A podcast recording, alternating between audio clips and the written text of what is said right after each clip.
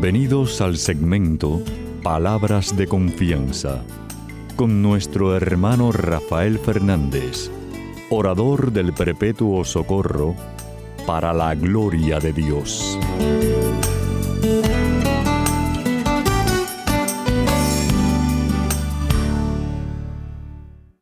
Muy buenas, mi querida familia radial, aquí de nuevo en su segmento Palabras de Confianza. Como siempre, doy las gracias por su sintonía y sobre todo por sus oraciones.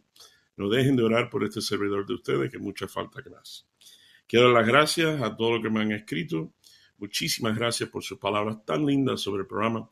Eh, sepan que me pueden escribir como ustedes quieran a rafael arroba confianza.net Quiero dar las gracias también eh, y mandar un saludo y un abrazo radial al nuevo amigo, mi hermano Michael Benzo, que más o menos va a ser protagonista de, la historia de hoy.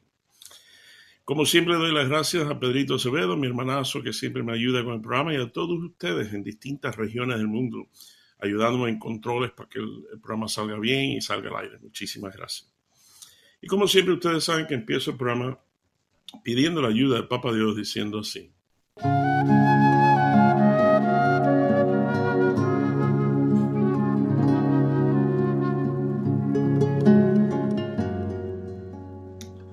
Padre Celestial, Señor, te doy gracias infinitamente por este privilegio tan grande que me has dado, de, poder hablar cada semana a tu pueblo, a, a, esta familia radial que tú me has regalado, por casi 30 años increíble.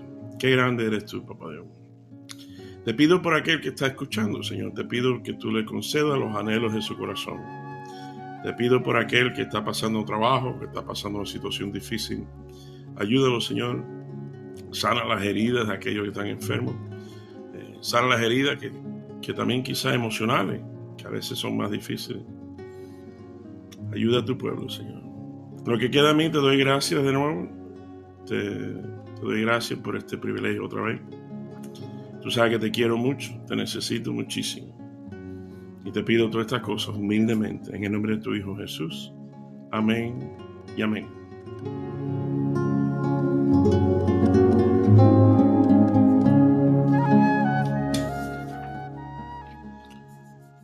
Bueno, mi querida familia real, sabe que siempre les traigo una lectura y hoy Papá Dios me lleva a Mateo, capítulo 3, del 1 al 12, dice así. Por aquel tiempo se presentó Juan el Bautista en el desierto de Judea. En su proclamación decía, Vuélvase a Dios porque el reino de los cielos está cerca. Juan era aquel de quien Dios había dicho por medio del profeta Isaías, Una voz grita en el desierto, preparen el camino del Señor, ábranle un camino recto. La ropa de Juan estaba hecha de pelo de camello y se la sujetaba al cuerpo con un cinturón de cuero. Su comida era langostas y miel del monte. La gente de Jerusalén y todos los de la región de Judea y de la región cercana al Jordán salían a oírle, confesaban sus pecados y Juan los bautizaba en el río Jordán. Pero cuando Juan vio que muchos fariseos y saduceos iban a los que los bautizaran, les dijo, raza de víboras, ¿Quién les ha dicho a ustedes que van a librarse del terrible castigo que se acerca? Pórtense de tal modo que se vea claramente que se han vuelto al Señor. Y no presuman diciéndose a sí mismos, nosotros somos descendientes de Abraham. Porque les aseguro que incluso estas piedras Dios pueda convertirlas en descendientes de Abraham. El hacha ya está lista para cortar los árboles de raíz. Todo árbol que no da buen fruto se corta y se echa al fuego. Yo en verdad los bautizo con agua para invitarlos a que se vuelvan a Dios. Pero el que viene después de mí los bautizará, los bautizará con el Espíritu Santo y con fuego. Él es más poderoso que yo, que ni siquiera merezco llevarle su sandalia. Trae su pala en la mano y limpiará el trigo y lo separará de la paja. Guardará su trigo en el granero, pero quemará la paja en un fuego que nunca se apagará. Y esto es palabra de Dios. Gloria a ti, Señor Jesús. Bueno, mi querida familia real, sabe que siempre traigo un chisme. Y esta semana no es excepción, por eso les hablé de Michael Benson, porque, oigan esto qué interesante. Resulta que mi esposa va a una tienda que hay cerca de nosotros, que lo mismo venden, que es una farmacia, pero que venden cosas también. Entonces fue, ella llegó un momento bien rápido porque está un poquito apurada. Y para hacerle cuento corto, el chisme corto. Y cuando ya paga, que ya está para volver, eh, el cajero dice, señora, señora, mire su celular. Y ella agarró el celular sin mirar ni nada. Ay, muchas gracias, eh, gracias por esto. Eh". Y se mete en el carro y llega a la casa y empieza a sacar todas las cosas. Y de momento, mi querida familia real, ella mira el teléfono como pensando que era el de ella. Y cuando lo mira, no era el mismo teléfono. Y digo, hey, esto. Entonces, efectivamente, el teléfono de ella estaba ahí, pero no era ese. Tal parece que una señora, una muchacha, dejó el teléfono de ella arriba del mostrador antes que mi esposa. Y se fue. Entonces llega mi esposa, compra cosas, paga el cajero y el cajero piensa que es de mi esposa. Pero no, Entonces digo, bueno, nada, ni modo, ¿qué hacemos? Porque no, no podíamos abrirlo porque tenía un código para saber quién es el dueño original. Y bueno, tendremos que esperar a ver si alguien llama. Efectivamente, ahí cuando llama el novio de la muchacha, Michael Benzo, tremendo muchacho, tremendo joven, y, y nos llama, ay, muchas gracias, otro, y le damos la dirección de la casa y vi un momentico, vivía cerca. Y le dimos el teléfono. Eh, súper, súper agradecido.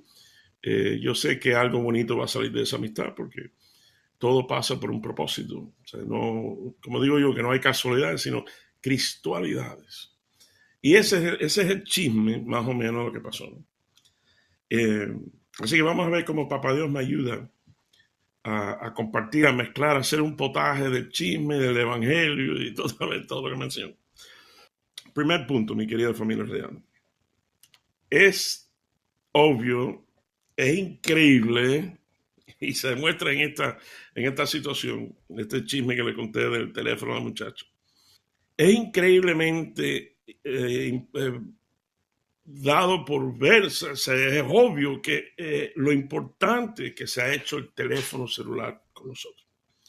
Yo me acuerdo, por cierto, yo me acuerdo cuando no había teléfono celular. Fíjate, fíjate lo viejo que soy. Bueno, no soy tan viejo, tengo 57, pero yo me acuerdo cuando no había celular, no existía.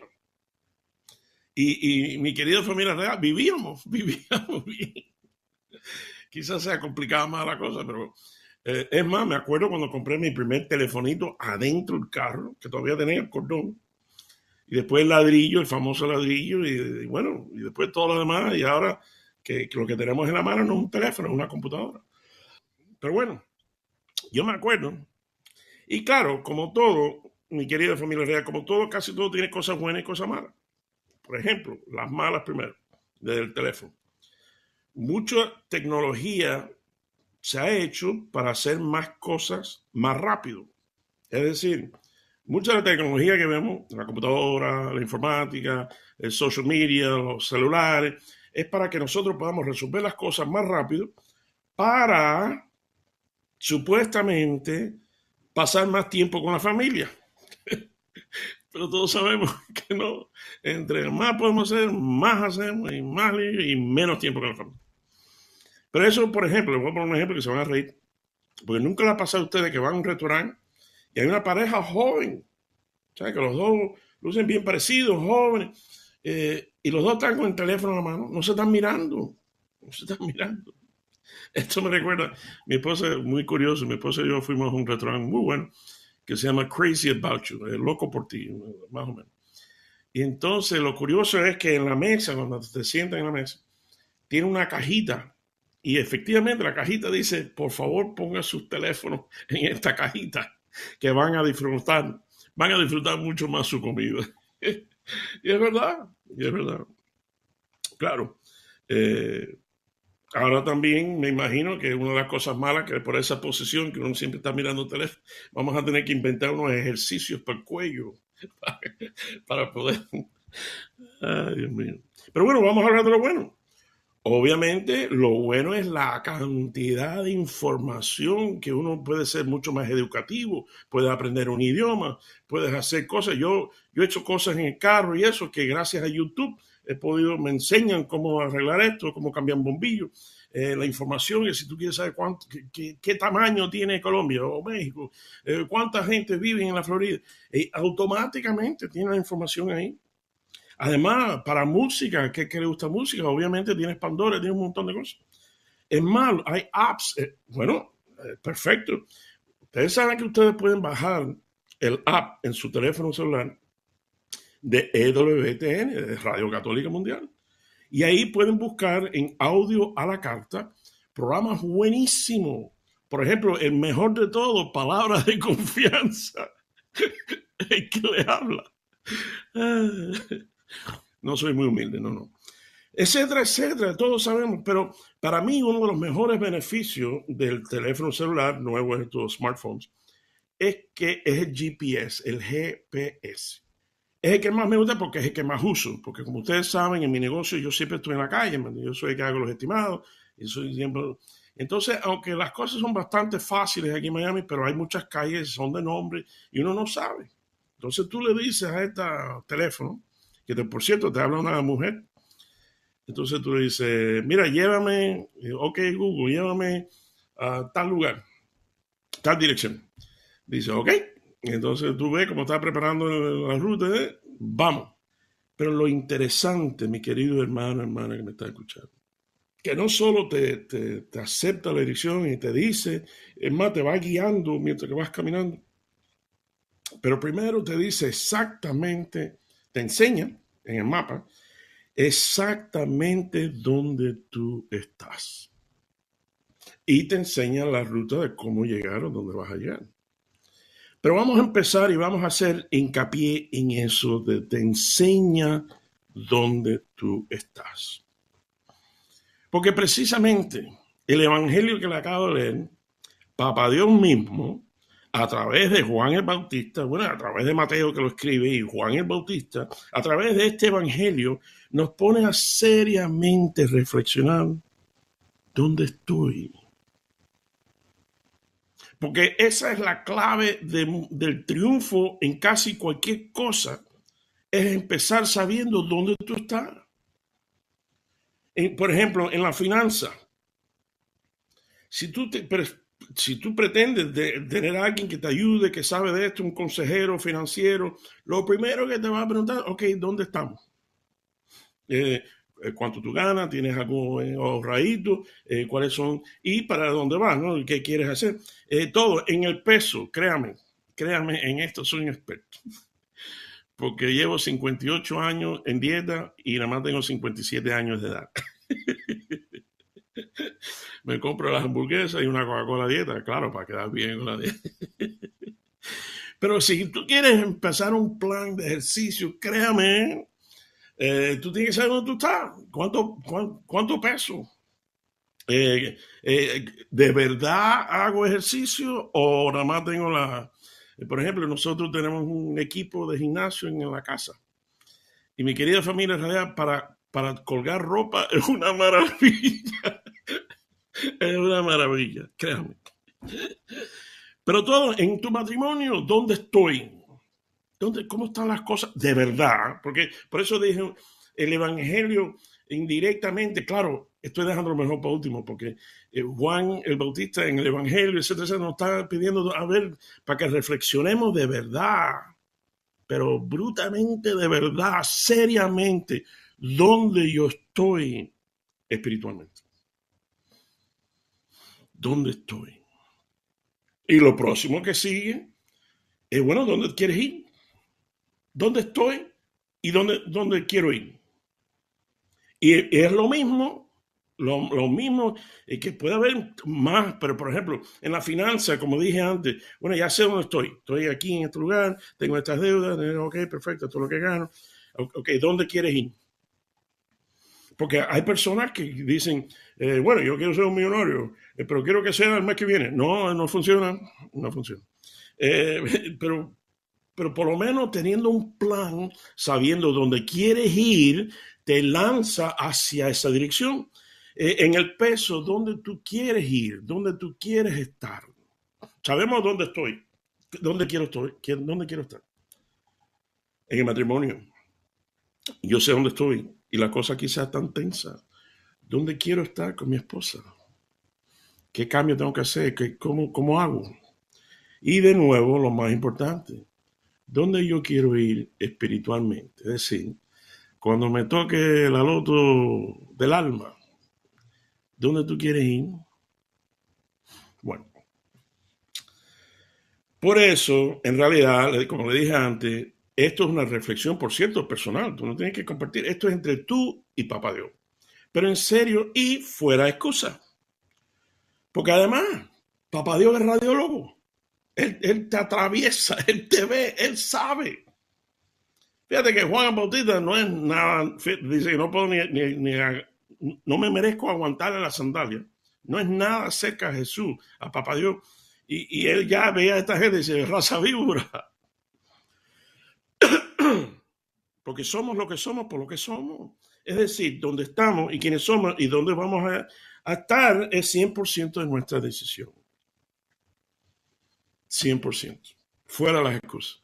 No, porque yo estoy gordo, porque imagínate el, estrés y la cosa. No, estás gordo porque, por lo menos yo, porque como más de la cuenta, porque me gusta o lo que sea. ¿no?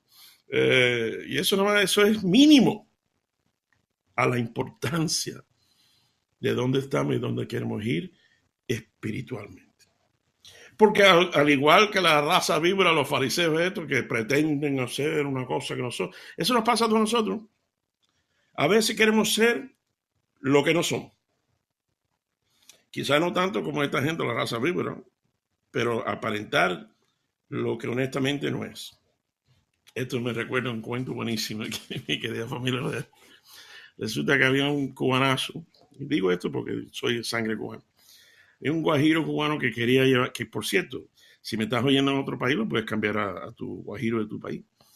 Entonces quiere llevar a su esposa, que es otra guajira de campo, a un restaurante francés. Entonces entran y desde que entran hace así, se lo sientan, entonces el, guajiro hace así, el, campesino, eh, Garcés, Garcés, eh, s'il vous plaît, s'il vous plaît. Entonces llega el hombre, el camarero Dice, mi esposa y me estamos celebrando el aniversario, celebré el aniversario.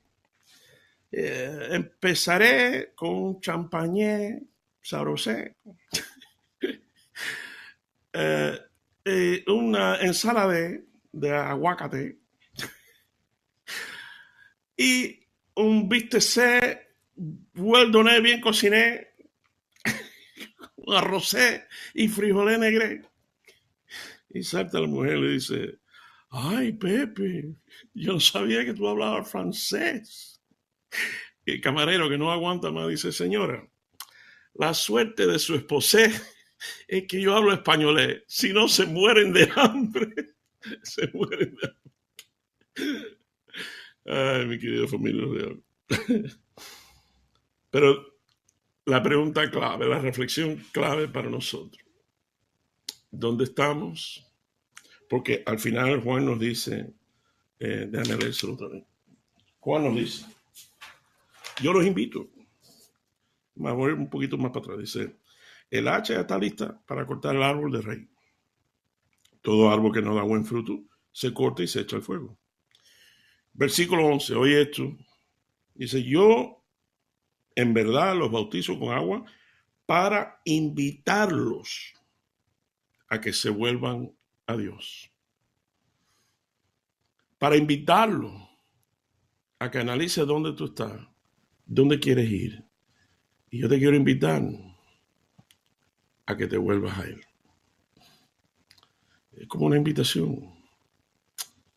Es como el, hijo pródigo. Eh, por cierto, de nuevo, ustedes saben que papá Dios no importa de dónde tú vienes, es para dónde tú vas. Es, lo que le interesa. Por su amor incondicional, por, su, por, lo increíble que es, por su... Por su papá Dios increíble. Fíjate la analogía que Jesús mismo usa del hijo pródigo en el Lucas capítulo 15.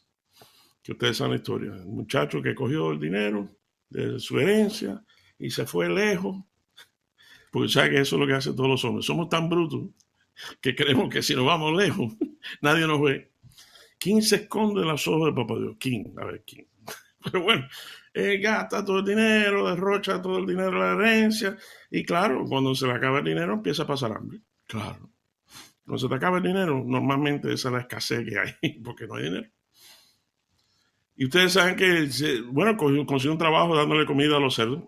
Y era tanta su desesperación que quería comer de las algarrobas que, que comían los cerdos, la misma comida.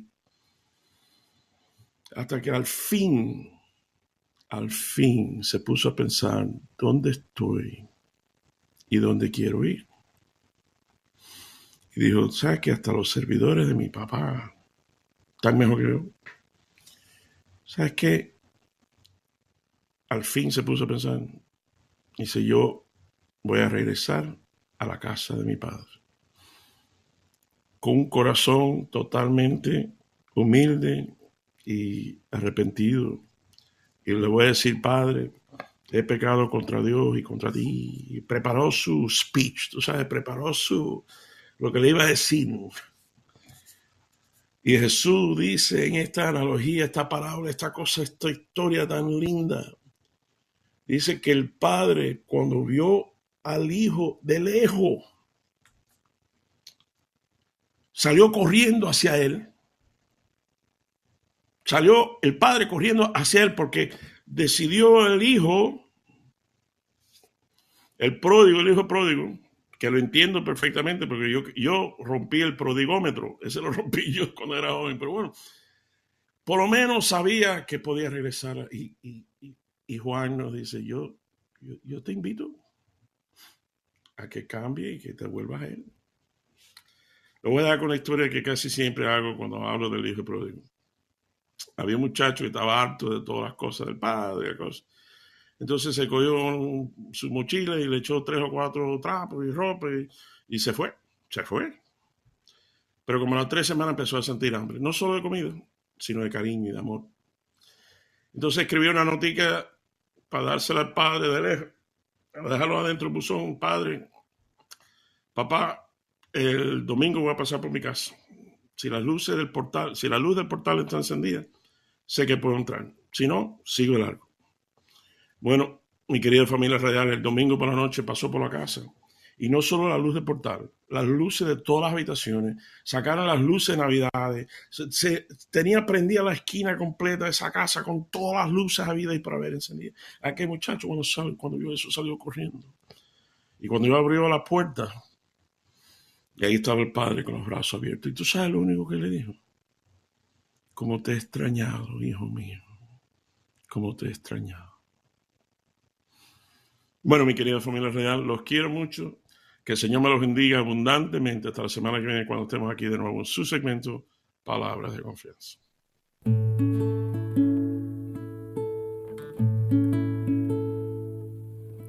Porque es tarde, Dios mío, porque anochece ya y se nula el camino, porque temo perder porque temo perder las huellas que he seguido. No me dejes tan solo y quédate conmigo, porque ardo en sed de ti. Hambre de tu trigo, ven, siéntate a mi mesa, dignate ser mi amigo cae la tarde, quédate conmigo. Dígnate por favor en ser mi amigo.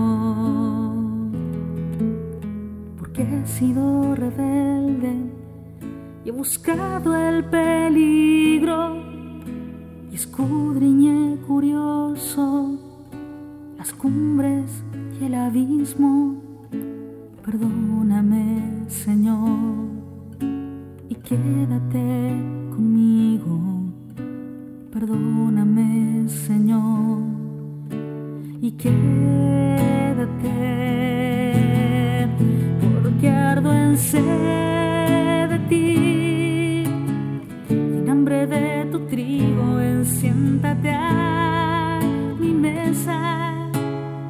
dignate ser mi amigo. Que prisa cae la tarde, quédate conmigo. Dignate por favor ser mi amigo. Dignate por favor en ser mi amigo.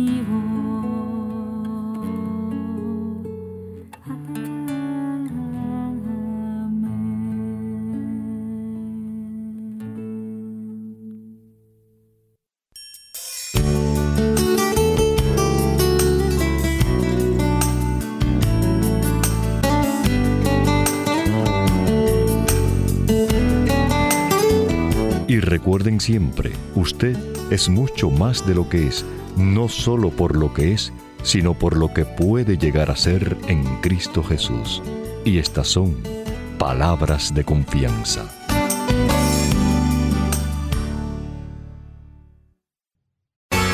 Que toda la tierra tema al Señor y tiemblen ante Él los habitantes del mundo, porque Él lo dijo y el mundo existió él dio una orden y todo subsiste.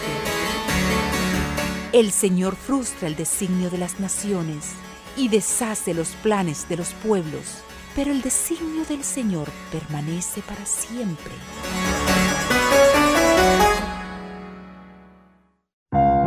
El principio de la sabiduría es el temor del Señor. Conocer al Santo, esa es la inteligencia porque por mí tus días se multiplican y los años de tu vida se aumentan. Si tú eres sabio, eres sabio para tu bien. Si eres escéptico, tú solo sufrirás las consecuencias.